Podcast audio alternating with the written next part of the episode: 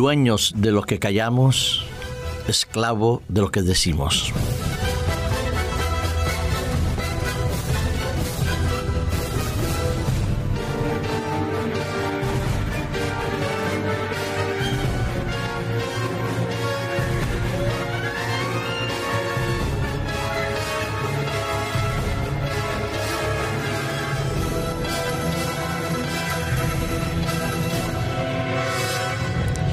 Dios nos creó con la facultad de hablar, de comunicarnos, con la necesidad de expresar nuestros sentimientos, nuestras ideas, de expresar nuestros conocimientos y de compartir nuestras ilusiones.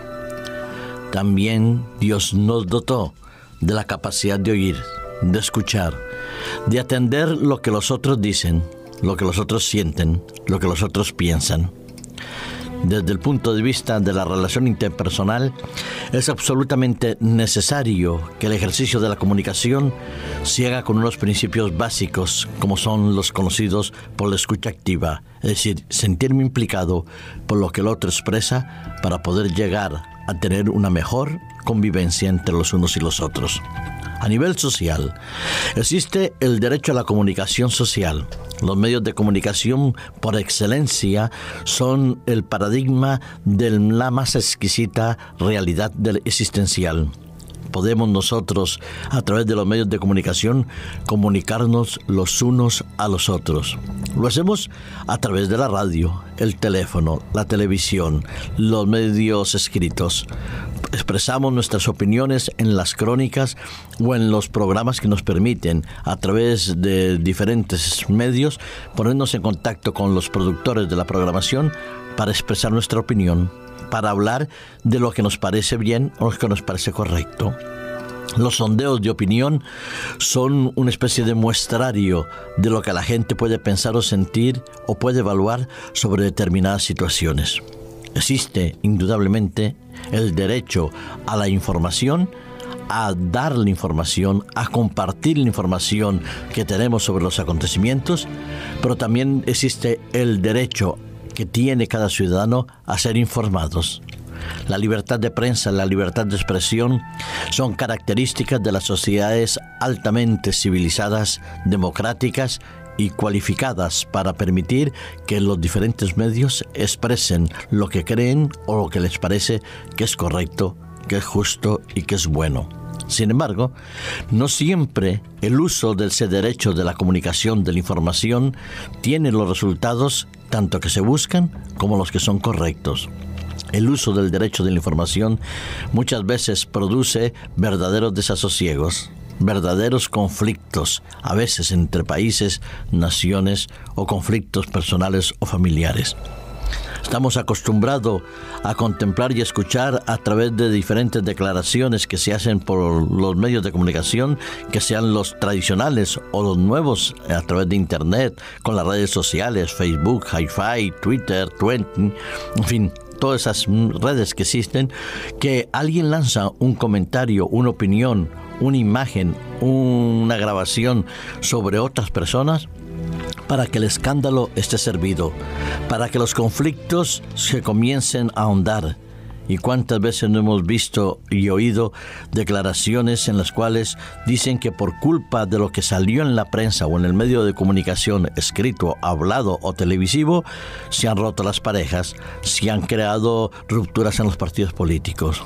El uso de la información, el uso de la comunicación implica una cualidad absolutamente necesaria para que funcionen las cosas adecuadamente, que es la responsabilidad.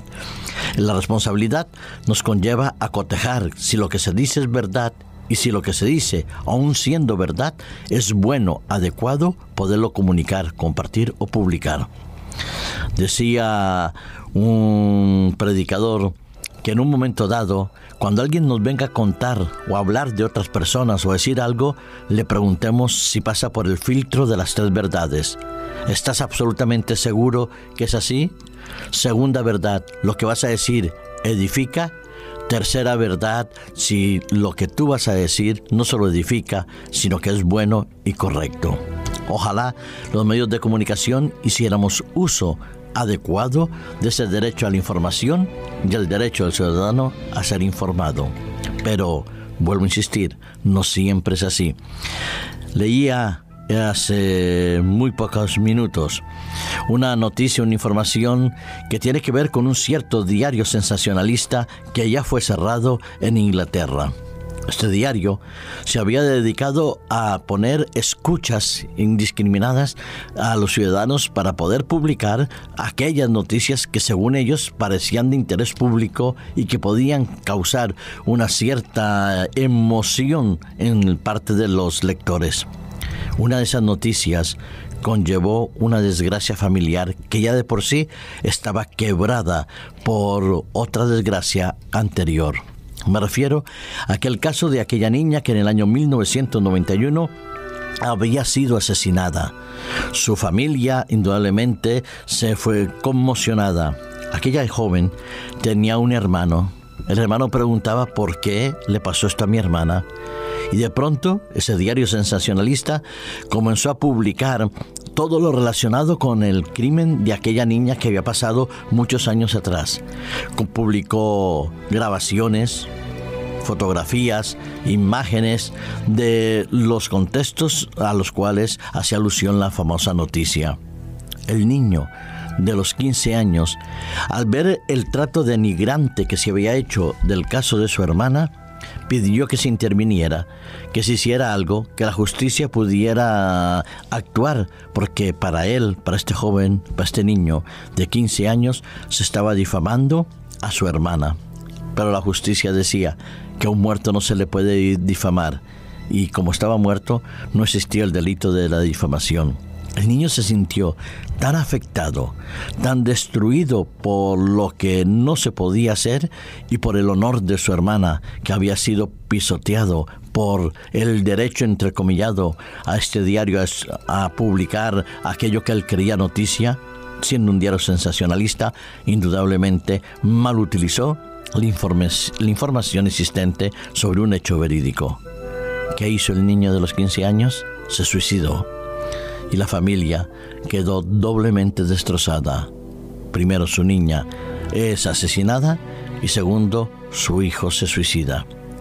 Lo cierto es que el hecho de que yo conozca una realidad, un suceso, no me adjudica el derecho a publicarlo como me dé la gana, a expresarlo como a mí me parece. Debo tener en cuenta que lo que digo puede construir o destruir. Lo que hablo puede ayudar a una persona a vivir más feliz o a vivir más intranquila, a causar, como se dice en los medios de comunicación, alarma social o a reflejar una realidad que puede ser, aunque un poco dura, puede ser necesaria que se conozca pero pasa en el ámbito familiar también. ¿Cómo hacemos uso de las palabras? ¿Cómo expresamos lo que sentimos, lo que vemos, lo que creemos, lo que opinamos de nuestros amigos, de nuestros hermanos, de nuestros familiares, de nuestros conocidos, de nuestras esposas, de nuestros esposos, de nuestros hijos o de nuestras hijas o de nuestros padres? Quizás debíamos hacer una reflexión sincera y profunda a lo que dice el apóstol Santiago en su epístola en el capítulo 3, en el versículo 5 y el versículo 10, por no más citar que dos de los pequeños pasajes del que habla. Él dice que la lengua es un miembro pequeño, pero que se jacta de grandes cosas. Mirad, dice, qué gran bosque se incendia con un pequeño fuego y de la boca, el versículo 10 dice, de una misma boca proceden bendición y maldición. Hermanos míos, esto no debe ser así. Así es, querido amigo que me escuchas. Como cristianos, como creyentes, como seres humanos, no podemos hacer uso indiscriminado de nuestro poder y nuestra capacidad de hablar y de comunicarnos. Debemos hacer todo aquello que produzca paz, alegría, felicidad, bendición. Debemos ejecutar el criterio racional de la elección sobre lo que es bueno y lo que es malo, lo que decimos. Es verdad que muchas veces vale no tanto lo que digo, sino la forma en que lo digo, la forma en que lo expreso, porque también hablamos y comunicamos no solo con la palabra, sino con el gesto, con la actitud, con la mirada.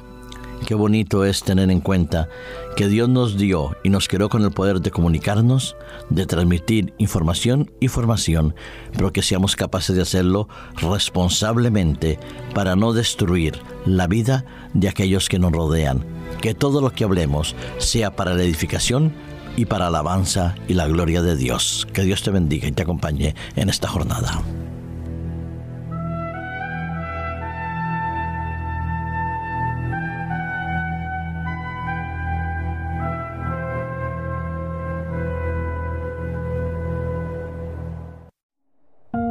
Producido por hopmedia.es